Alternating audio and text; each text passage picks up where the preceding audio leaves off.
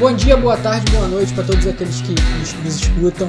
É, esse é o nosso sexto episódio do Pod Invest, o podcast da Invest Odonto. E hoje a gente traz um tema muito legal, muito atual para esse tempo que a gente está vivendo. A gente traz um, tempo, um tema sobre liderança. E a nossa convidada de hoje é, é a Cristiane Delarte. Ela é diretora de uma grande multinacional de energia. E ela está aqui para é, dar detalhes melhores sobre o que é liderar e, e, como a gente pode fazer isso de uma forma melhor. Eu estou aqui também com, a, com os integrantes da Tainá Manso, o Dário Araújo, o Lucas é, Souza e eu, Rafael Arruda. Então a gente já vai partir para a primeira pergunta. Cristiane, a gente vai começar então assim. É, gente, eu quero que você se apresente um pouco, diga um pouco da sua história e como você chegou no lugar onde você chegou. Bom dia, boa tarde, boa noite a todos. É, então, eu trabalho desde os 15 anos, tenho atualmente 42 anos e há 23 anos eu trabalho nessa multinacional da área de energia que você comentou, Rafael. É, antes disso, eu tive a oportunidade de trabalhar no McDonald's. Aprendi bastante por lá, mas quando eu comecei, eu tinha 15 anos apenas, e quando eu resolvi cursar a faculdade, eu saí, passei a estudar, e aí a partir da faculdade eu cheguei nessa empresa que eu tô hoje. Inicialmente eu cursei é, processamento de dados. Foi a primeira faculdade que eu escolhi. Com cerca de dois anos e meio, três anos de faculdade cursada, eu não me identificava com o curso e aí eu saí. Depois eu cursei engenharia civil, atualmente eu sou formada em engenharia, fiz também um MBA é, em gestão empresarial e uma pós-graduação aí já também em engenharia, por conta da minha formação inicial. E é, partir daí, trabalhando nessa empresa, fiz também alguns outros desenvolvimentos já no ramo que eu atuo. Beleza. É, Cris, a gente vai chamar aqui carinhosamente a, Cris, que é, para quem está ouvindo, na verdade a, a, a Cristiane, ela é sogra do Rafael, então a gente teve essa sorte, essa oportunidade a gente conseguir é, ter esse contato. É, uma pergunta, acho que para introduzir esse assunto sobre a questão da liderança, quais são os segredos para liderar uma equipe? Na odontologia, é muito comum a gente ter que liderar a equipe, seja dentro de um ambiente hospitalar, de um consultório, de uma clínica. Então, eu gostaria de saber é, quais são os segredos, como que a gente começa a pensar em liderança. É, quando a gente estuda liderança, né, faz curso, é, algum desenvolvimento, a gente aprende que tem vários tipos de liderança, né? A gente costuma chamar de liderança situacional. Você lidera de acordo com a situação, com a maturidade da equipe que você tem, com o conhecimento das pessoas. Então, eu não diria assim que existe um segredo. Eu diria que é, eu costumo dizer que liderança é uma questão de confiança. Você precisa confiar nas pessoas com quem você vai trabalhar e as pessoas precisam confiar em você. Essa relação de confiança, ela tem vários significados, né? Justiça, responsabilidade, dedicação, ser exemplo. É, são coisas que você vai construindo na relação com a equipe que você vai liderar, seja ela qual for e de que tamanho for. Mas é importante, eu definiria dessa forma, é importante que haja confiança entre todos os membros da equipe. Beleza, então a gente já começa a entender por onde é que a gente está andando quando se fala em liderança. Então, justiça. A questão de justiça é interessante, né? De você é, saber talvez até reconhecer quando uma pessoa está fazendo um bom trabalho, ou até mesmo um, trabalho ruim, e ajudar essa pessoa a, a melhorar cada vez mais e puxando mais para um lado até de aprendizado, mentoria também, de talvez um, uma galera mais jovem que está entrando agora. E é isso, já estou bastante animado. É, e é, é, é, isso que você falou é importante, Lucas, é, é interesse pelas pessoas, ou seja, quando você é um líder, você tem que ter interesse genuíno pelas pessoas, conhecer realmente como elas pensam, como elas agem, o que, que elas é, é, concordam, o que, que elas discordam. Porque o líder ele tem o papel de tirar o melhor da equipe. Para você tirar o melhor das pessoas, você tem que conhecê-las de verdade, né? Isso é bastante importante. Não é questão de ser amigo, né? Eu costumo dizer isso para minha equipe. Você não é obrigado a ser amigo de ninguém. Se ao final de um trabalho, de um projeto, você ganhar amigos, ótimo, né? A vida é feita disso. Mas você precisa ter respeito pela pessoa, conhecer como ela pensa, o que, que ela tem de valores, para que você consiga trabalhar junto com aquela pessoa, ela dando o melhor dela, você dando o seu melhor. É, é, e isso só, a gente só consegue, né? O líder só consegue tirar isso da sua equipe é, é, conhecendo e se interessando verdadeiramente pelas pessoas e respeitando as diferenças. Aí entra a justiça que você destacou, Você não pode querer que todas as pessoas sejam iguais a você, porque uma equipe, principalmente boa, precisa ser feita de múltiplas características. É, eu gostei muito do discurso da senhora, porque me remeteu muito a uma questão mais humana, uma liderança mais humana. Talvez seja uma característica importante também da liderança, né? ser humano. Não necessariamente, talvez a gente, nessa questão até do mundo mais empresarial, parece que a galera é muito meio robotizada ou talvez até tenha que ser metrificada, mas também tem abertura para um espaço mais humano. É, tem que ter, porque a gente está falando de pessoas, né?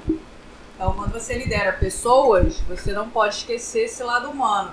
Quando a gente é, se desenvolve em liderança e com, ao longo da vida profissional, a gente vai aprendendo que é, por trás de todas as atividades, seja ela qual for, estão as pessoas. Então, se você esquece esse lado humano, você passa a agir como você está falando, como um robô, como uma coisa automatizada, e aí você acaba sendo injusto, irresponsável, porque você trata as pessoas sem nenhum. sem considerar o que. o, o dia delas, a mentalidade delas, o que elas pensam, como elas estão se sentindo. Nem todo mundo, a gente não tem todos os dias bons, as equipes também não vão ter, então o líder ele tem que ser capaz de saber que aquela pessoa naquele dia pode dar o melhor, mas também ele tem que ser capaz de saber que naquele dia aquela pessoa pode estar com algum problema, alguma necessidade que ele tem que apoiar. É, Cris, isso que você falou foi muito importante da, da questão do respeito, porque a gente vive numa cultura que a gente sabe que, que é uma cultura do tapinha no ombro, né? Então, é, é, é nem querendo puxar a brasa para sardinha de outros lugares, que a gente sabe que o Brasil tem diversas qualidades e defeitos, mas essa questão da, da pessoa é, é ver não só o chefe, mas outras pessoas como amigo sempre. Então achar, achar que a relação de amigo vem sempre antes da relação de trabalho. E isso não é verdade. A relação de trabalho tem que vir antes da relação de amizade. Com certeza. E... O interesse coletivo tem que ser maior do que o individual. O interesse da empresa, da instituição, tem que ser o principal. É, então a gente tem que destacar justamente isso para quem está nos ouvindo. Assim, é, é, antes de tudo, a gente tem que ter um, uma relação de, de trabalho, não só em ambiente de, de, empresa, mas também, por exemplo, com professores na faculdade ou funcionários que, que porventura nos ajudam. Primeiro é a relação de respeito pelo, pelo serviço que a pessoa está prestando ali. E aí depois, se você gostar do caráter da pessoa, isso pode evoluir para uma coisa mais pessoal. Mas é, antes de tiver tudo. Uma, tiver uma afinidade, né? Se surgir uma afinidade de qualquer relação, saírem amigos, isso é ótimo, mas não é uma obrigatoriedade. Realmente, primeiro tem que vir o respeito pelo trabalho, pelo objetivo do, da equipe estar ali. É, vim, eu tava vindo pra cá, eu tô lendo um livro agora, até do Thales Gomes, e ele é um, até um cara, uma figura um pouco polêmica, mas ele tava, eu tava num capítulo que ele falou sobre liderança, no livro Nada Easy. E aí conta a trajetória dele e ele tava falando sobre a questão sobre como é, às vezes a gente tem que também olhar um pouco para a questão da meritocracia. Aí isso é muito debatido aqui no, no, Brasil, se existe ou não, mas eu acho que em microambientes é, ocorre muitas vezes isso da qual você, poxa, vê alguém que não está se esforçando uma, em um modo comparativo, dois funcionários, um que não está se esforçando e outro que sim, mas que o cara que ele consegue é, acabar alavancando na sua carreira, subindo na sua graduação, é muitas vezes o cara que tem um, um, um conhecimento, uma afinidade maior com essa liderança, que aí você começa a mesmo questionar se aquela pessoa que está numa posição superior é realmente um líder ou se está agindo por conveniência, por, é, por é, inúmeras motivações que pode ser pelo amigo, o famoso quem indica, né? Uhum. Infelizmente isso é uma coisa que desmotiva muito, muito em qualquer área. Muito e pode destruir vida. uma equipe. Por isso que eu falei lá no início da justiça. Para mim a justiça está relacionada a isso. Acho que um bom líder é aquele que é justo, reconhece quem merece ser reconhecido, pune e chama atenção, tentando desenvolver, óbvio, quem precisa naquele momento que precise ouvir um, um uma chamada de atenção, né? Vamos falar assim, entre aspas. Mas, para mim, isso é justiça. É, é ser um líder justo.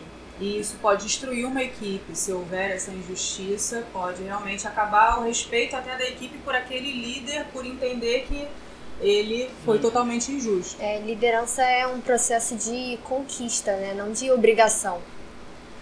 É, é a tal da confiança, né? Que uhum. a gente falou lá no início. Você precisa conquistar o respeito a confiança das pessoas, para ter essa credibilidade junto à equipe, porque às vezes as pessoas associam muito a liderança a quem sabe mais, né? A liderança a quem sabe mais. Ah, E às vezes acontece, você pode ser um ótimo técnico, você pode ser um ótimo é, estudante na residência, enfim, e aquilo te destacar e você assumir uma equipe pelo seu mérito técnico. Mas não quer dizer que isso automaticamente faz de você uma pessoa respeitada pela equipe que ficou abaixo de você. Esse respeito, essa confiança, você tem que construir ao longo da relação com aquelas pessoas. E às vezes as pessoas associam essas lideranças só ao conhecimento técnico. E não é por aí, porque tem uma série de outros requisitos para um líder ser um bom líder. E às vezes ele não é o que mais sabe na equipe do assunto, tecnicamente falando, mas ele é um bom líder ao ponto de conseguir tirar da equipe dele. Isso acontece muito, né? Você assume uma equipe de espertos, né? De, de pessoas que têm expertise naquele tema. Não é você necessariamente que tem aquele expertise mas você é um bom líder ao ponto de saber gerenciar aquela equipe, tirar dela o melhor, tirar o conhecimento dela e conduzi-los para o caminho certo. Mas os especialistas estão na sua equipe, não é você. É, então, é, o líder é formado por esse conjunto de características e você falou muito bem, você tem que, ao longo do tempo, desenvolver essa relação. É, e a gente convive com a liderança, com esse processo, desde, desde que a gente é pequeno, né? Seja a gente aquela criança que lidera ou aquela que é liderada, sempre tem aquela criança que ah, determina quem é quem nas brincadeiras. Você acha que esse perfil de liderança é, é um perfil que você desenvolve ou você nasce com ele? Eu vou falar por mim, né? Eu sempre tive esse perfil de liderança, concordo com você. Eu sempre fui, eu fui representante de turma na escola, eu fui oradora na faculdade, eu sempre gostei de tomar a frente das coisas para decidir.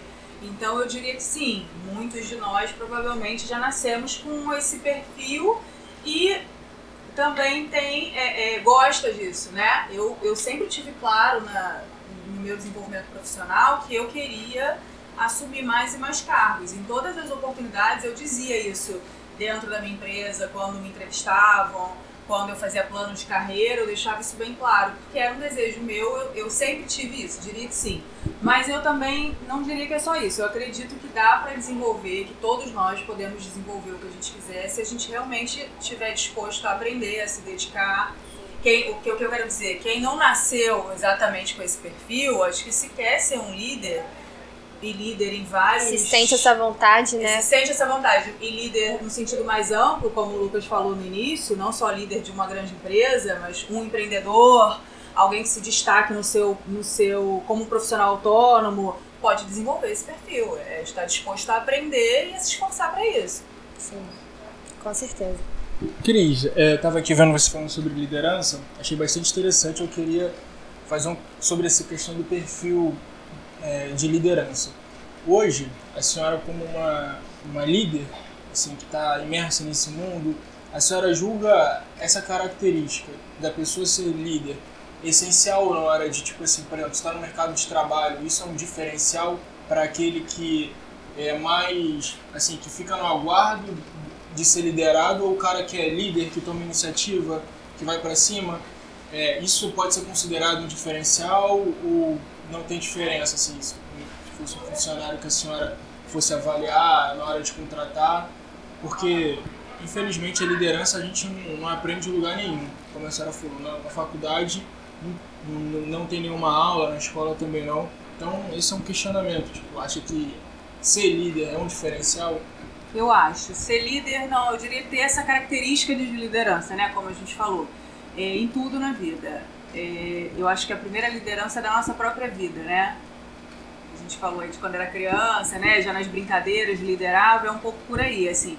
Quando você tem, você desenvolve isso, né? De ser uma pessoa é, mais autoconfiante, que tem habilidade de fazer outras pessoas realizarem alguma coisa, é, certamente você vai se destacar. E não só dentro de uma grande empresa, que as grandes empresas você acaba se destacando bastante por isso, porque numa grande empresa você tende a precisar de mais líderes, de mais pessoas com iniciativa, de mais pessoas com esse perfil, mas também é, em empresas menores, porque quem tem esse perfil vai chamar atenção até com mais facilidade, e na nossa vida para tudo, a gente liderar nós mesmos, tomar frente das situações, saber como lidar com cada situação e com cada pessoa de forma diferente. Então eu diria que com certeza, assim, esse é um perfil que destaca frente aos, aos, aos demais e é um perfil muito positivo. Ah, Cris, é, é bom saber, saber disso de uma pessoa que está imersa nessa área, porque, é, por exemplo, hoje em dia uma pessoa que, que toma é, é atitude das coisas, é, é, já chama a responsabilidade para si, muitas vezes a pessoa é julgada, é chamada de ah, muito autossuficiente, ou é muito é, arrogante. Então é bom saber de uma pessoa que está imersa nesse, nesse mundo, né? Que essas pessoas são valorizadas mais do que as pessoas que simplesmente sentam, cruzam o braço e esperam é, ordens futuras. É, eu acho que tudo é a forma como você faz e coloca as coisas, né? Eu acho que tem uma grande diferença entre... É, o julgamento acho que sempre vai existir. Eu, eu não me preocuparia com isso. Eu acho que julgamento é uma coisa que faz parte da nossa vida. A gente nunca vai agradar a todo mundo e nunca vai se agradar de todo mundo, mas falando sem levar em consideração né, a questão do julgamento, eu acho, para mim, falando até como é, líder das, equipes que eu lidero, enfim, eu conto muito mais com pessoas que eu não preciso pedir para que elas façam, pessoas que percebem a necessidade e se antecipam, pessoas que são mais autossuficientes, não ao ponto de não pensar no coletivo, mas que tomam a frente das coisas para já começar e já chamam os outros, porque são pessoas que têm liderança nata e que são exemplos para outros na equipe. É, e isso é o que eu falei, não só numa um profissional autônomo que tem esse perfil de liderança, ele vai se destacar frente aos outros no, meio, no mercado dele, né? É, eu acho que é um perfil super positivo e tem muito mais a agregar do que aquela pessoa que realmente fica parada esperando e só faz se for pedido. Eu gostei muito dessa, dessa fala da senhora, mas me remete muito a uma coisa que às vezes eu sempre falo aí no, no Instagram, para quem acompanha, é uma crítica, mas é uma crítica construtiva, de que na escola e na, na faculdade a gente meio que é condicionado a receber ordens pelo modelo que a gente está ali que foi implementado e até mesmo na nossa criação com relação aos nossos pais. Ah, por exemplo, a gente nasce, os pais quer, quer, querem, quer, querem que as, crianças, que as crianças comecem a falar, os seus filhos. Mas quando toda criança começa a falar, perguntar, questionar, os, é, alguns pais mandam a criança calar a boca. É claro que, é que a gente não está falando, pô, que essa, essa questão da criação, mas é só uma, é um pensamento de como quando a gente começa a se tornar um pouco mais questionador, tomar mais atitudes, talvez a, a sociedade que a gente está imersa, por uma questão até histórica, meio que tende a achar um pouco, assim, esquisito demais. Né? demais. É, por isso que eu falei, eu acho que é a forma de fazer, né? Você ter um perfil de liderança não quer dizer que você vai ser uma pessoa invasiva, que você vai ser uma pessoa que não sabe a hora de falar, que você vai ser uma pessoa é, que quer aparecer, né? Vamos dizer assim, não é isso que a gente está falando. O que a gente está falando é uma pessoa que vendo uma necessidade, ela se movimenta para ajudar, ela não espera alguém mandar para ela fazer o que ela sabe que ela tem que fazer. É uma pessoa que ela pensa pelo coletivo e pelo resultado que tem que ser alcançado. Então ela dá o seu melhor automaticamente, sem ninguém ter que ficar dizendo, olha, você pode fazer mais, por que, que você não faz assim, não faz assim? Então assim, a gente, eu acho que é isso. Quando a gente fala de perfil de liderança, perfil de gestão, não tem a ver com soberba, com arrogância ou com vaidade, porque é isso que talvez seja o que é, gera os conflitos, porque uma pessoa que ela tem esse perfil invasivo de soberba, de arrogância, ela está pensando só nela. Agora não, uma pessoa que tem perfil de liderança, que pensa no resultado final, que pensa na empresa, que pensa na instituição, ou que num grupo de faculdade toma frente para poder é, para que o trabalho saia da melhor forma, agregando os outros, ela a tendência é que ela sempre consiga isso, agregar, trazer valor para aquele trabalho, para aquele, aquele projeto, enfim. E isso vai automaticamente ser visto por todo mundo. Mas é, eu entendo quando você fala da questão do, do perfil. Acho que isso mudou um pouco, assim. Acho que hoje em dia isso mudou um pouco. É mais bem visto quem tem iniciativa mas sempre, como a gente está falando, a iniciativa saudável, não a iniciativa para aparecer mais do que alguém, né? É, e para quem está escutando a gente também pensar, ah, eu, eu faço odonto, eu sou, sou dentista formado, ou estou me formando, para que é que eu preciso ter esse perfil de liderança? E, assim, só para quem tiver com essa pergunta na cabeça, imagina, sei lá, por exemplo, um, um dentista, quantos assistentes de saúde bucal e técnico de saúde bucal a pessoa precisa liderar durante uma vida. Ou alguém no centro cirúrgico que seja um, um cirurgião já, já, já tenha feito a residência, imagina quantos residentes ele não vai ter que liderar durante uma cirurgia. Então acho que esse perfil de liderança não só só tá para quem, ah, sei lá, fez engenharia ou para quem fez economia ou direito. É, a pessoa que fez odonto, que provavelmente é quem está escutando mais agora, também é, é precisa ter um, um, perfil desse tipo. E se não tem, é, é bom desenvolver. Não, não é, é, é uma habilidade que, que necessitam. Então, por exemplo, as pessoas, os, os dentistas que abriram grandes é, consultórios agora, por exemplo, igual empresas que tem aí, com certeza eles, eles lideraram de alguma forma que fizeram com que isso crescesse. Ou algum dentista no serviço público que tenha vários assistentes e técnicos de saúde bucal, você precisa liderar de uma forma que você não subjugue aquela pessoa, mas você consiga extrair o máximo dela. Ou, por exemplo, até, é, sei lá, você precisa de um trabalho e você falou com o protético. O protético ele vai fazer um serviço para você, então você tem que ter o perfil de liderança para você sabe, colocar aquilo que você quer no trabalho, mas sem ser de uma forma arrogante, sempre é, respeitando o profissional que está no outro lado. Né? Eu complementaria mais, Rafa. É... A gente falou um pouco disso, liderança em tudo na vida, né?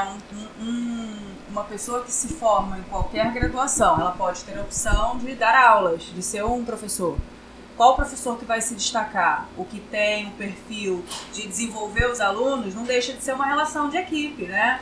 É o que vai conhecer melhor seus alunos, que vai saber como eles pensam e que vai tirar deles o melhor, fazendo deles é, grandes profissionais no futuro, ou o professor que não tem esse perfil, né? O, o, o médico responsável da residência ou o dentista responsável da residência, que, como o Rafa falou, vai tratar os residentes vai desenvolvê-los. Enfim, o líder é aquela pessoa, na minha opinião, o líder é aquela pessoa que pega um grupo de pessoas por um objetivo comum e desenvolve aquelas pessoas. Faz delas melhores do que quando as conheceu. Isso para mim é liderar. E também sai dali melhor, porque troca com elas. Então, é, é liderança nesse sentido. Qualquer profissão, qualquer é, trabalho, projeto requer um perfil de liderança, porque vai ter alguém ou algumas pessoas conduzindo um grupo de pessoas a um objetivo. É, eu acho que a liderança ela tem que sempre caminhar com a humildade. Por mais que pareça duas palavras completamente opostas, você não pode ser uma pessoa soberba, que ah, eu sei tudo. É, não pode ser assim, você tem que estar sempre aprendendo com aquelas pessoas, tirando coisas boas dela e aprendendo com atitudes erradas que elas têm também. Exatamente. Perfeita colocação. Existe um livro até, inclusive, que fala, né, o líder servidor. É isso. É, é um, uma das coisas que você aprende na liderança é exatamente o perfil de liderança servidor. É você estar disposto a servir aquela equipe é, é, com o seu conhecimento, a sua experiência, conduzindo da melhor forma possível. É uma troca, é o que a gente falou, é, é, literalmente uma troca. Você vai aprender com a sua equipe, a sua equipe vai aprender com você. A liderança ela pode ser um estado num determinado momento é, a gente estava aqui no bate-papo um pouco antes, né, falando da, da mudança hoje em dia que tem das empresas que não tem uma hierarquia exatamente, uma estrutura organizacional hierárquica. As empresas hoje estão praticando muito é, essa não hierarquia, menos líderes e a equipe, as pessoas assumem liderança das equipes de acordo com cada projeto. Cada projeto tem um perfil, requer uma necessidade, alguém vai tomar a frente daquele, amanhã de outro projeto vai ser outra pessoa. E, e naquele momento, de acordo com a situação, você está líder, amanhã você não está mais. E essa humildade, ela é super pertinente, de você entender que você não é melhor do que ninguém, mas que sim, naquele momento, naquele projeto, você tem um perfil adequado para conduzir o grupo. E amanhã você vai estar sendo conduzido por outra pessoa que tem um perfil mais adequado para o novo projeto. E, e é isso, sim. O fato de ser líder não faz ninguém melhor, é, é, a equipe ensina muito, a gente aprende todos os dias uns com os outros. É, essa questão que a Tainá falou, complementou muito bem, achei ótimo. Tipo, quanto, quanto maior você sobe também, talvez nessa escala de hierarquia, mais você tem que descer na questão da humildade. E acontece que muita gente tem um caminho um pouco inverso disso. Tipo, conforme a pessoa vai crescendo, vai se tornando, vamos colocar assim, mais importante naquele no setor, em uma área, até mesmo na odontologia, muitas vezes é, a gente trazendo para a área da saúde, às vezes nessa hierarquia, tipo, pessoas que estão quase ali numa posição de semideuses. Como que a senhora está enxergando isso? Tipo assim, é, um, é perigoso? Tipo, é uma questão do poder? Acho que também está muito relacionado ao poder e ego. É perigoso ali, tipo, a pessoa começar a confundir isso, tornar uma pessoa é, prepotente, Eu arrogante. acho que perde todo mundo. Perde a equipe, perde a empresa ou a instituição, né? Perde o profissional, porque você se afasta da equipe quando você se faz diferente dela. Então essa troca diminui. Você passa a dar ordens e não é, conduzir as pessoas ao objetivo. Aí é aquela velha história, né? Do chefe e do líder. Você passa a ser um chefe que só manda, que não dá exemplo, que não conhece as pessoas com quem você trabalha. E aí eu acho que perde todo mundo a chance do trabalho sair errado, de você não tirar o melhor da sua equipe, das pessoas não admirarem você, de você não aprender com as pessoas, de você não saber de verdade o que está acontecendo, porque também tem isso, né? Você vai ter tanta né, soberba, prepotência, que você vai acabar se afastando da, da, daquela realidade do dia a dia. Também nada te garante que as pessoas vão levar o seu conhecimento tudo que está acontecendo, que as pessoas vão pelo caminho certo, pelo melhor do resultado. Por isso que eu costumo dizer que é uma troca.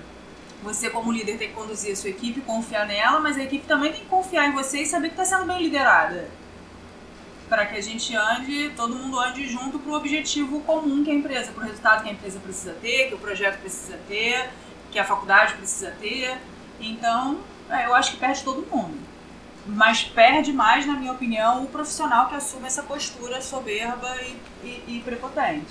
Então, Cris, na hora que você estava falando sobre as características de um funcionário seu, sobre o senso de justiça, sobre saber analisar o que cada um tem para oferecer é, em prol do objetivo né, dessa equipe, você mostrou ser bastante analítica é, para exercer essa, essa liderança de uma forma bem, é, bem feita, né? Ser justo com cada um, ser mais eficiente, né? Vamos dizer assim. E isso me fez pensar é, na questão de se você um dia foi liderada, se isso teve uma importância grande, se existiu até mesmo alguém que tenha é, sido marcante para você nessa questão de aprender a ser líder, se você teve esse tempo de desenvolvimento olhando os outros, né? E talvez até mesmo se teve alguém importante para isso. Com certeza, sem dúvida, você aprende com todas as pessoas que, que com quem você trabalha, né?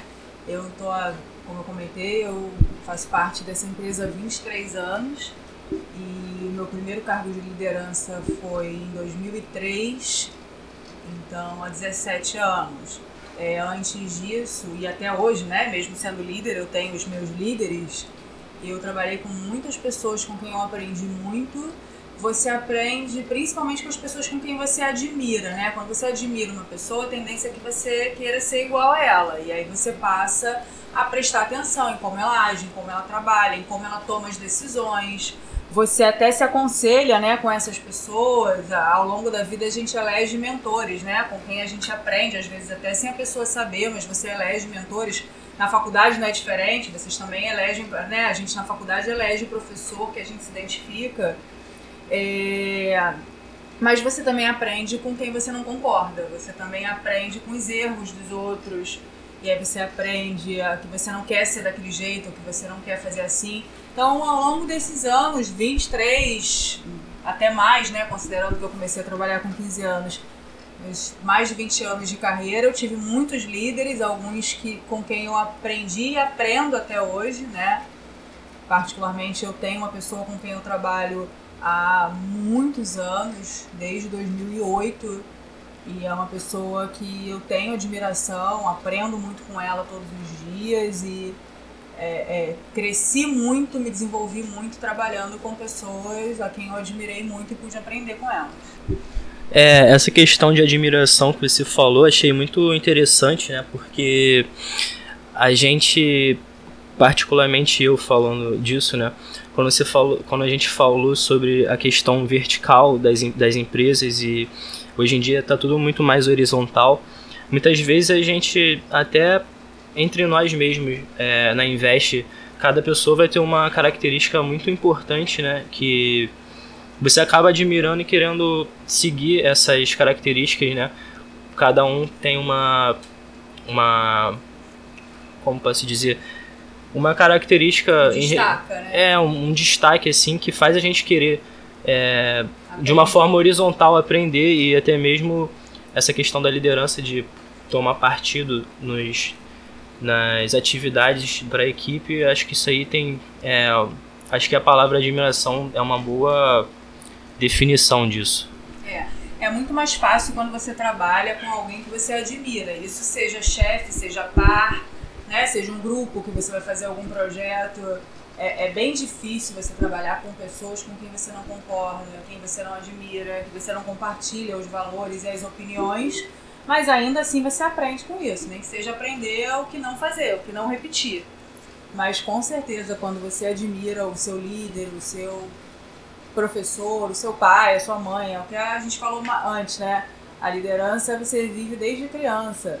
A gente também admira ou não os nossos pais e a gente copia ou não o que eles têm para oferecer. E assim é também nas relações profissionais.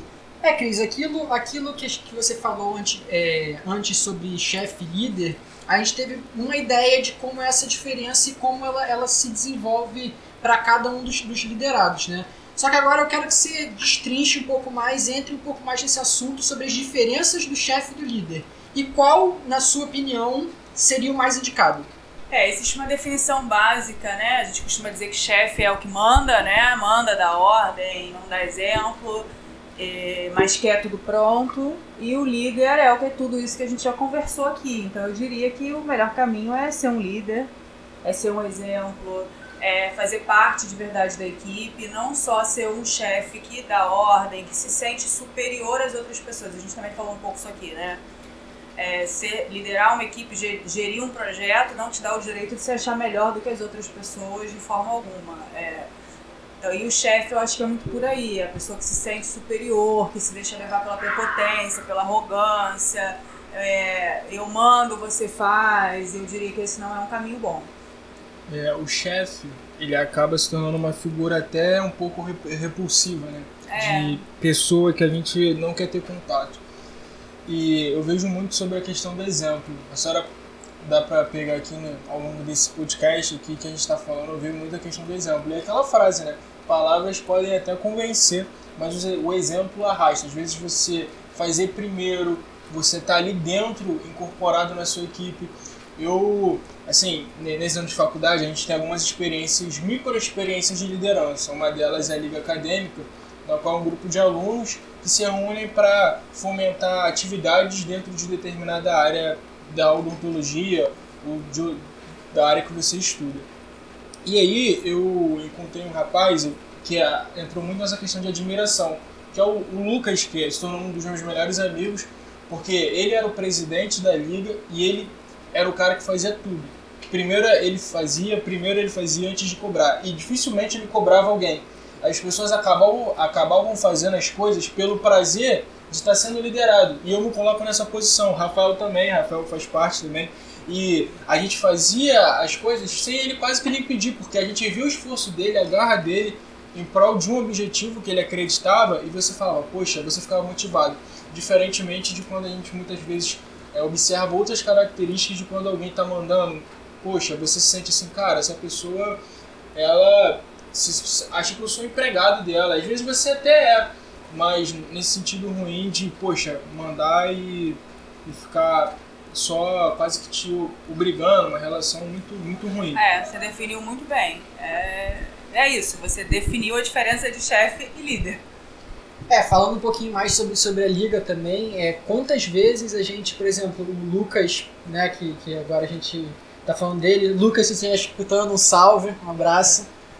É, quantas vezes, por exemplo, ele fez algum evento, fez um seminário com algum cirurgião, algum professor de fora, quantas vezes ele fez um, um, um hands-on, quantas vezes ele fez até é, aulas, por exemplo, é, é, nas nossas dinâmicas que a gente fazia, ele, ele trazia os conteúdos e a gente pensava assim, pô, cara, eu, eu quero trazer também um negócio desse. Se o Lucas trouxe, é, é, que legal seria eu trazer também. Então, por exemplo, na questão dos seminários, o Lucas trouxe uma vez e a gente. E ele nunca obrigou a gente a fazer isso. É, era meio que um pedido, subentendido e subliminar. Mas quando a gente tem assim um, um líder que a gente admira e, e olha para cima para ele, a gente quer seguir o exemplo de forma que a gente faça também. Pô, o Lucas trouxe um cara também, pô, eu quero ter essa experiência também, também quero trazer um cara é, para ensinar mais a gente aqui. Então, assim, é, é legal a gente ter essas experiências de, de, de liderança em microambientes assim, para a gente já sair preparado para uma, uma vida real lá fora. Porque por mais que uma liga acadêmica seja uma, uma experiência fantástica, é, a gente é, não sabe como, como é sério, como é para ganhar dinheiro, assim, como a gente vai liderar com, com o sentido financeiro da coisa. Então, se a gente tiver meio que esse treinamento durante a faculdade, que muitas vezes não tem, que na maioria, das grande maioria das vezes, se você não procurar essa, essa, essa experiência por fora você não vai ter, você só vai ter sempre um professor te mandando fazer alguma coisa, você vai fazer, você vai passar na matéria e acabou. Mas se você não tiver essa perseverança, essa vontade de você ter essas experiências por fora, você nunca vai conseguir e você vai chegar de certa forma cru ao, ao mercado de trabalho. Né? É, é, essas experiências todas da vida, é o que a gente está falando desde o início. Assim, a gente vai viver diversas experiências na vida que, por mais que vocês talvez não tenham percebido, vocês lideraram ou foram liderados, né?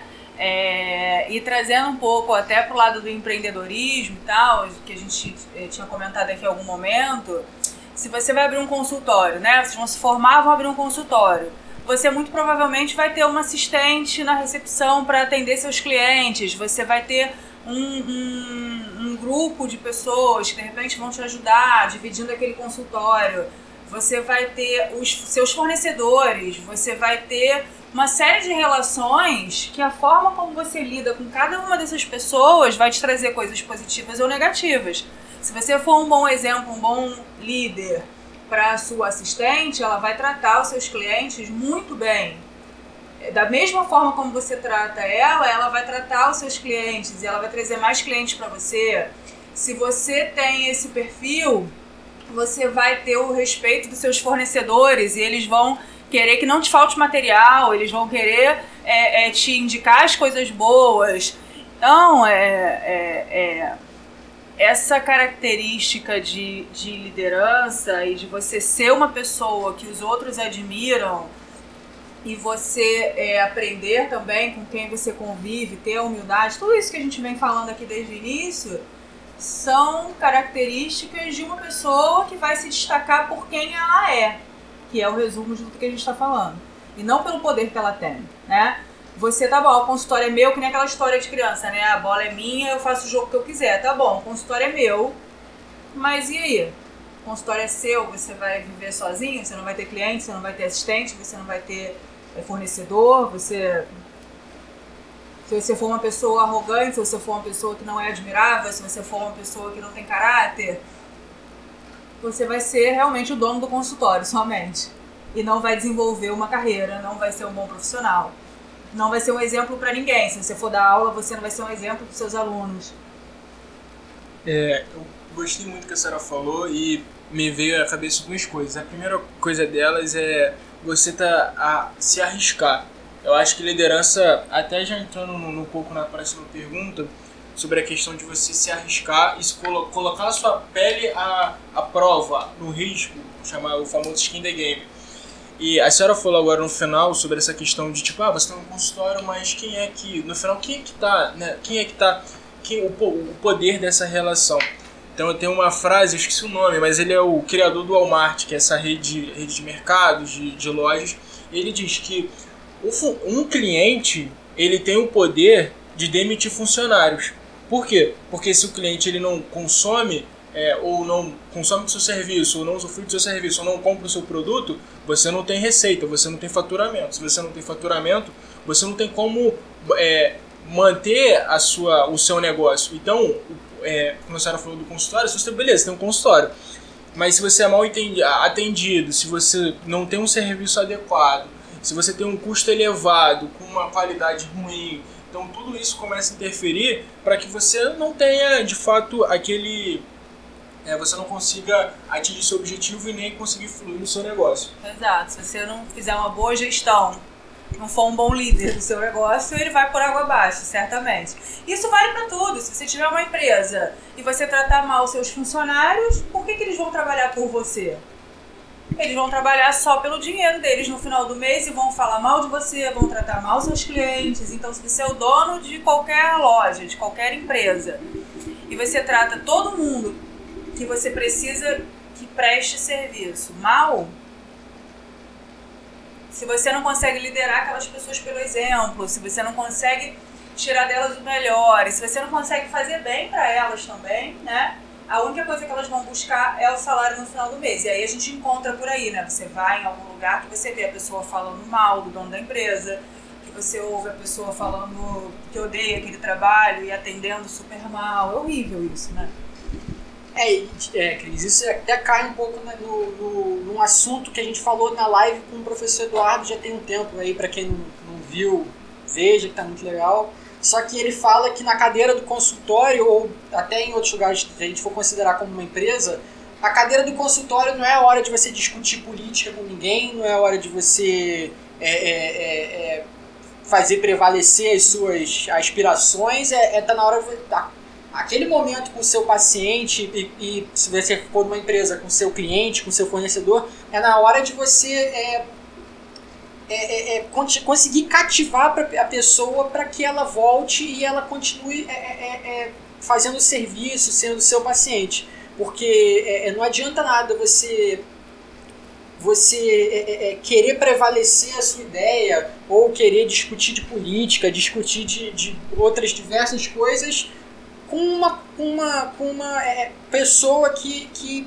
literalmente não, não, não, você não precisa dessa discussão. Você precisa de ter uma discussão é, mais focada. Discutir política, discutir outras coisas, você discute com quem é, é, é, é tiver vai, interessado tiver naquilo, interessado, né? exatamente. O momento oportuno e o interesse oportuno. Exatamente. Então você muito bem pode perder um cliente, você pode perder um paciente, você, você pode, pode perder, perder, uma equipe inteira. Uma equipe por inteira. não saber guardar isso, né? É, por não saber, não, não querer prevalecer o tempo todo. Exatamente, exatamente.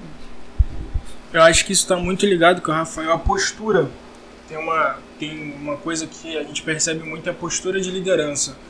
É, você precisa você não precisa falar que você é um líder para você ser um líder. Acho que quando você começa dizendo, tendo que falar, cara, eu sou eu que mando aqui, é, eu sou um líder. Tem que dizer, já, já tem algo de errado. Já começa a ter algum estranhamento. Então, a postura de líder é, é fundamental. E isso vai desde a forma como você fala, às vezes até a questão também hoje em dia da talvez até mesmo a vestimento, é, tem toda a questão do tipo do local adequado, onde é que você vai, às vezes você, vai, você não vai aparecer no consultório de chinelo e bermuda, aí podem te confundir com um paciente ao invés de um, de um dentista. Mas voltando só um pouquinho, até está relacionado também essa questão da postura, é sobre essa questão da pressão, a pele em risco. Queria saber, Cris, como que é lidar com essa, toda essa pressão talvez de, do mundo nas costas, de tipo, se alguma coisa não acontecer de forma, de forma correta, como é que você também passa isso para os seus liderados? Porque imagino que a pressão é sobre você, mas que seja também para que a sua equipe dê resultados. Então você tem que saber passar aquilo ali para o seu, pro seu time. Vamos colocar assim, até fazendo um paralelo com o futebol, tem um treinador, ele está sendo cobrado por resultado, então ele tem que cobrar o time dele. Como que você cobra o seu time como que lidar com essa pressão, o que, que você desenvolveu ao longo do tempo para você conseguir lidar com isso? É, eu acho que no mundo que a gente vive hoje, né, com a quantidade de informações, que tudo é para ontem, que tudo é muito importante, a pressão tá em todo canto, né? Vocês devem sofrer a mesma pressão na faculdade, a criança sofre na escola, sofre a gente que trabalha, seja numa multinacional ou numa empresa pequena. E aí eu diria que assim, a pressão é inevitável. A sua equipe ela também vai acabar sentindo o reflexo da pressão, do estresse. O que eu pratico e o que eu entendo que é o, o, correto é você não perder o controle, porque não adianta. Né? Perder o controle não vai ajudar a resolver a situação nem a ter menos estresse ou menos pressão. Então eu parto do princípio que se você consegue manter o controle e o foco no que tem que ser feito, e entendo que é isso que a empresa espera da gente, ou seja, a gente está ali para fazer o que tem que ser feito, para conduzir a equipe a fazer o que tem que ser feito, E a empresa espera isso, que a gente consiga fazer. É, os nossos clientes, né, os clientes de vocês vão esperar que vocês saibam resolver situações de estresse do problema que surgiu, não perdendo o controle. Você consegue passar confiança para sua equipe, né? E aí a equipe, por mais que sinta, que sofra essa pressão, sofra o estresse, perceba essa pressão e esse estresse, ela vendo o controle em você, ela vendo que você segue no foco de conseguir o resultado e buscar a melhor solução, a equipe também vai seguir. Vai seguir confiante e vai seguir segura, vai olhar e vai falar, pô, a gente está numa situação aqui, uma pressão danada, um estresse danado, um problema muito difícil de resolver. Ela vai olhar para o líder e ela vai ver que o líder está confiante de vamos conseguir, vamos em frente, apesar de toda a pressão, ela vai seguir. É o que eu entendo que é o caminho mais correto. Porque aí se você perde o controle, a equipe se sente é, pode vir a se sentir desorientada, né? Se nem o chefe consegue manter o controle, se nem o chefe sabe exatamente como seguir, a equipe pode, dependendo da maturidade, da autossuficiência da equipe que você lidera, perder totalmente o, e a, o, o, rumo e aí se deixar levar pelo estresse, se deixar levar pela pressão. Nem todo mundo sabe lidar com a pressão. É, com Tem gente que trava, né, diante da pressão, isso é um fato. E você tem que, você como líder tem que estar preparado para tudo, é, é, até para saber conduzir as pessoas que não souberem lidar com a pressão e com o estresse, derem aquela travada ou não produzirem muito bem. Você como líder tem que estar sob controle, preparado para fazer aquela pessoa voltar a andar. Na odontologia, quando a gente sofre muita pressão, porque a gente tem que lidar com a expectativa do paciente com relação ao tratamento a gente tem que lidar com o nosso trabalho, se a gente consegue realmente realizar aquele trabalho. Tipo, às vezes a gente almeja um trabalho X, mas o, o medo de não conseguir dar certo, o medo de não conseguir chegar naquele resultado.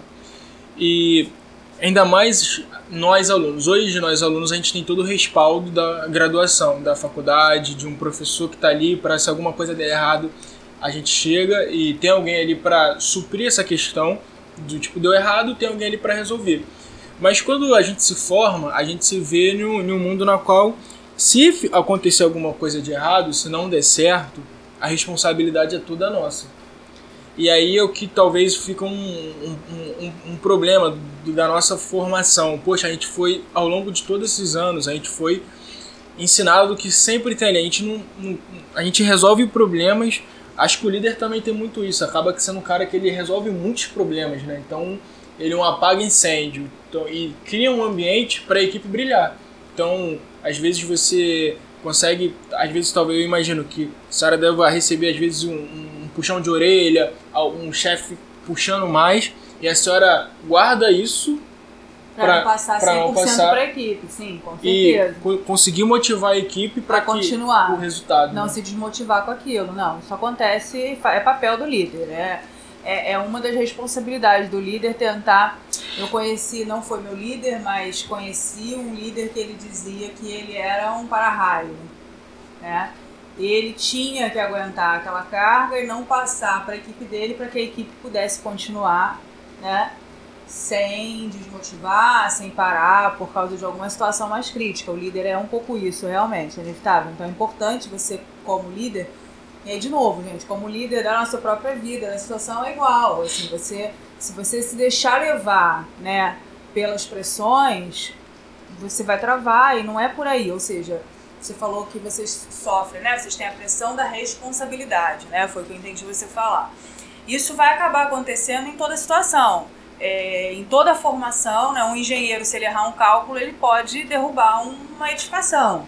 Vocês, né, como dentistas, se vocês errarem, vocês podem prejudicar a saúde de um paciente. E aquela pessoa está confiando, né, parte da saúde dela na mão de vocês. É, qual eu acho que é a saída para isso? Né? Como eu vejo a saída para isso? É a gente estar tá sempre preparado. É, aí eu vou contar uma notícia que não é muito boa, né? Mas acho que vocês já sabem, a essa altura vocês já sabem. A gente não sai preparado para isso da faculdade. Mas aí é de nenhuma faculdade, é de nenhuma graduação. Você não sai da graduação profissional pronto. Você se desenvolve à medida que você começa a praticar, que você segue estudando, que você segue aprendendo. Então, é o que a gente, em qualquer profissão, eu diria que a gente tem que querer ser o melhor que a gente pode ser, para a gente estar tá preparado para todas as situações. até mesmo para as que derem errado, a gente saber como sair delas, como resolver, como consertar, porque nós somos seres humanos, vai fazer parte. É óbvio, né, que a gente algumas coisas a gente não pode errar, né? Eu brinco, eu costumo dizer para minha equipe que o bebê não pode cair na maternidade, não pode, não tem opção. Então, a enfermeira ou quem estiver lidando com o bebê tem que estar preparado para não deixar o bebê cair. Nós também vamos ter os nossos bebês e a gente vai ter que estar preparado para não deixar alguns bebês caírem. Mas eventualmente, quando alguma coisa acontecer, quando a situação for mais difícil, quando o problema for maior, a gente tem que estar preparado para a solução. Eu acho que esse é o caminho. A pressão vai existir, o problema vai existir, a responsabilidade vai existir e a gente tem que estar preparado. É, a preparação diminui os riscos, né? Exatamente. Eu queria saber muito assim sobre essa aqui. Eu, eu, eu sou muito quem ouve, que às vezes comenta, eu gosto muito de analisar o perfil das pessoas para tirar boas lições para que a gente possa aplicar, trazendo aqui o podcast, trazendo até para minha vida. Eu já considero isso aqui uma mentoria, eu gosto muito de aprender. E aí, como que a senhora, como líder, consegue deixar é, essa questão do, do, de resolver problemas, o estresse, que isso não, inter, é, não, não deixe isso interferir o resto da sua vida? Por exemplo, sua vida em casa, a senhora é uma mãe de família, como que deixar isso contornado ou isso é um problema que a gente acaba tendo que saber lidar, ou a família acaba tendo que saber lidar? Se a senhora puder responder, eu sei que é uma pergunta um pouco mais pessoal, mas é uma, uma curiosidade minha sobre está ligado muita pressão, às vezes, às vezes vejo também uma característica do líder, dele, dele ser viciado em trabalho, como saber lidar com isso? É, é, eu não sei se vou responder exatamente o que você é, o que você formulou na sua pergunta. Vamos lá. Eu acho que é, é, trabalho e vida pessoal são duas coisas que se confundem. Então é um pouco inevitável. Você vai se estressar no trabalho e você vai deixar transparecer esse estresse dentro da sua casa você vai se. Né, você vai estar com um problema que você precisa resolver e você vai é, acordar de madrugada pensando naquilo de repente um dia ou não conseguir dormir. E se você tem seu marido do lado, a sua esposa, a pessoa vai estar vivendo aquilo com você. Mas eu acho também que a família é um pouco isso, né? É, é, é todo mundo viver junto as coisas e um apoiar o outro, assim como, né? Os momentos da Júlia na faculdade, a minha filha, ela vai ter pressões, ela vai ter provas mais difíceis eu vou precisar apoiar. O marido vai ter os dias ruins no trabalho dele, na empresa dele, eu vou precisar apoiar. Mas eu acho que tem um equilíbrio nisso, né? E que é preciso que a gente não leve, primeiro que a gente não absorva toda essa pressão. Eu acho que a gente precisa conseguir separar. Em alguns momentos da minha carreira eu não soube, né? Logo lá no início, quando eu assumi algumas responsabilidades a mais, algumas equipes, no início de cara, você talvez não saiba não fazer aquilo se confundir com você. Então, se acontecia algum problema, eu entendia que aquele problema era meu. E aí eu vivia aquilo de uma forma é, é muito pesada. E talvez eu trouxesse muito mais para minha vida pessoal. Depois, ao longo do tempo, me desenvolvendo e hoje já com mais anos de de, de, de, carreira profissional, eu aprendi que os problemas eles vão acontecer, são inerentes ao negócio e eu preciso ser capaz de resolver, de passar por eles. Mas não fui eu que criei o problema, eu não trabalhei para que a, as coisas não saíssem exatamente como saíram. É, eu tenho que saber separar isso. E aí você passa a não absorver tanto aquilo. Você passa a entender que, vamos lá, aconteceu um problema, ou uma situação mais difícil, ou a gente está num momento de uma pressão maior, como que a gente sai disso? É uma questão também de você desenvolver essa, essa maturidade de lidar com as situações para você não levar tudo para casa, porque realmente aí você tem as relações, você pode destruir as relações. Se você é uma pessoa que absorve tudo e leva todos os problemas do seu trabalho, da sua vida profissional, da sua vida acadêmica para dentro de casa, você não vai falar sobre outro assunto que não seja os problemas que você tem no seu trabalho, no seu consultório, você vai acabar com as suas relações familiares. É o equilíbrio. Eu diria que a chave está no equilíbrio. É você não absorver isso, você saber é, como sair dessas situações e uma coisa ou outra, né? Você vai dividir essa pressão com as pessoas que estão ali ao seu lado, mas você não pode carregar tudo. Senão você vai, vai, vai pirar, né? Algumas pessoas, vocês que são da área de saúde, podem falar melhor do que eu.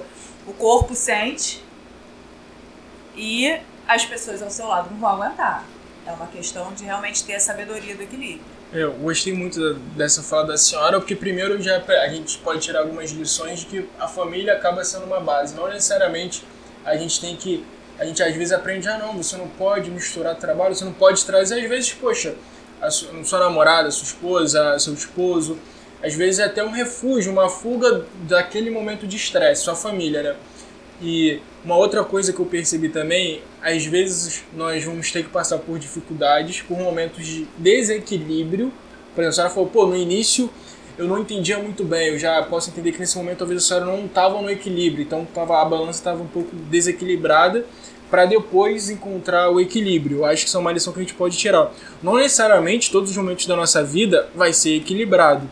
Vai ter momentos que a gente vai ter que focar mais, se tornar mais focado e talvez o tempo na vida pessoal, de lazer, seja um pouco diminuído, mas isso é um aprendizado para o equilíbrio, para che- chegar ao equilíbrio, chegar no meio termo.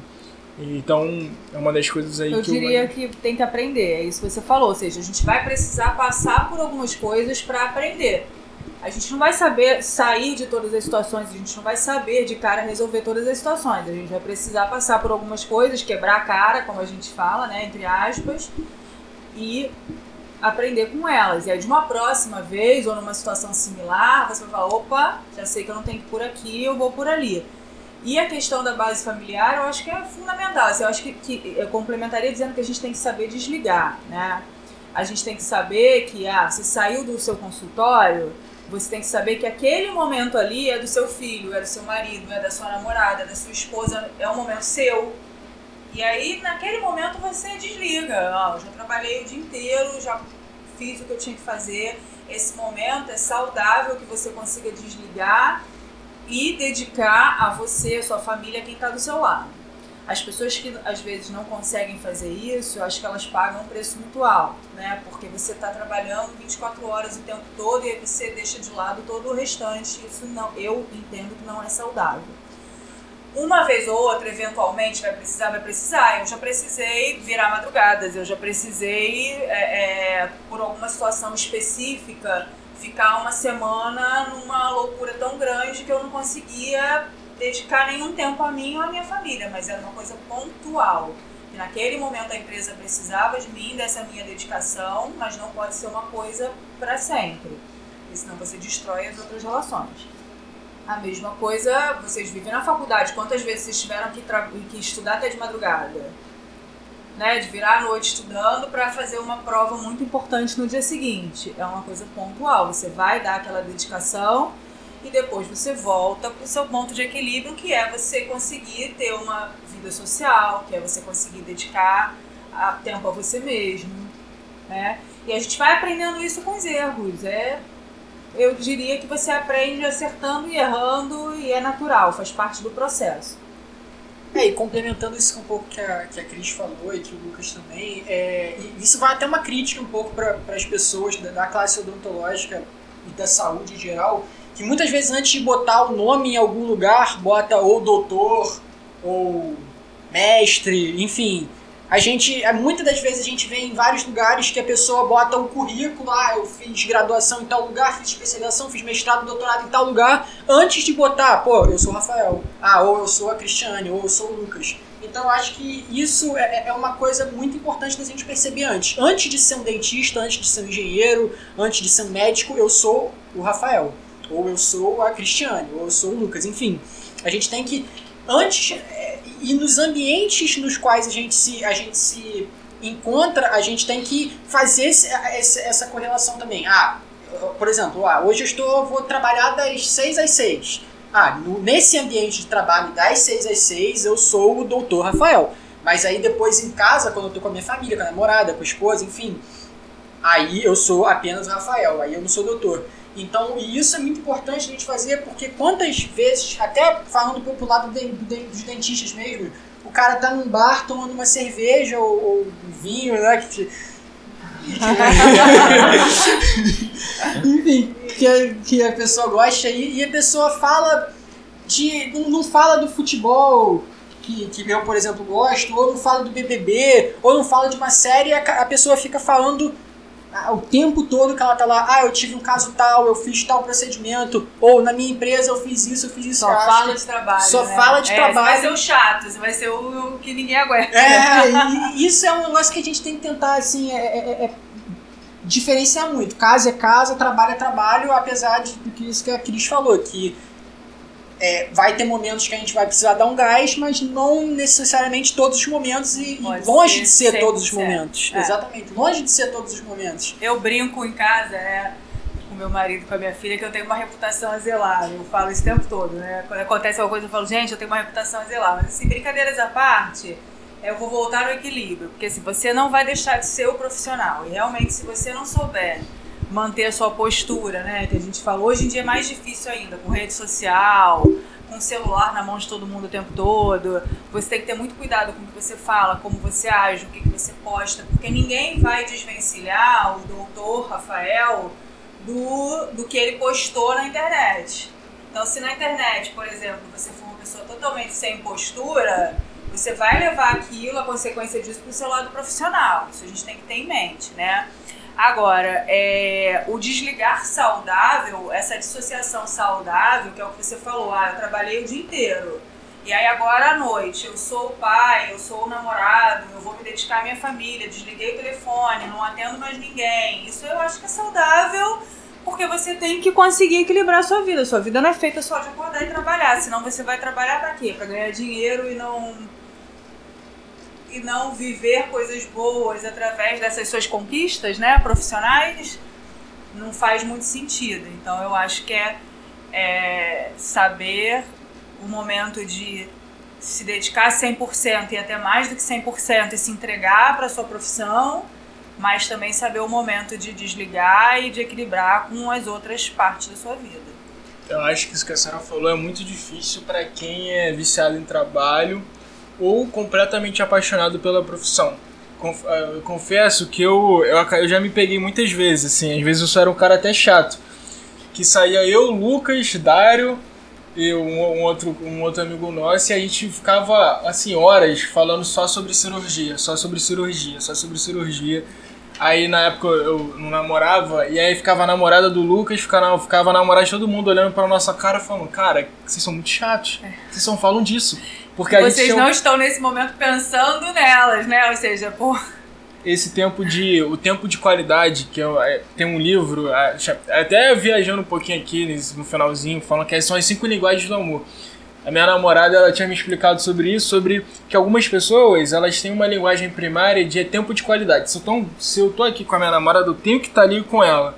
Então, presente, não se eu ficar ali não pensando em outra coisa, pensando no meu trabalho, mesmo que eu ame o meu trabalho, acaba sendo nocivo para ela. Uma coisa que me dá prazer, mas que acaba sendo, poxa, ruim para uma companheira minha, um companheiro de quem pode estar ouvindo. Acho que é isso, né? Já estamos Tempo de final. qualidade. Parabéns pra sua namorada, ela definiu muito bem. É difícil, a gente tem que aprender também com tempo, mas é necessário, gente. Vou falar como uma pessoa agora mais experiente de vida do que vocês, né? Com mais idade do que vocês. É, muitas relações são destruídas por conta de pessoas que não sabem equilibrar isso. Muitos filhos ficam sem atenção dos pais quando os pais não sabem equilibrar isso. É, é importante demais aprender a ter esse equilíbrio, esse tempo de qualidade.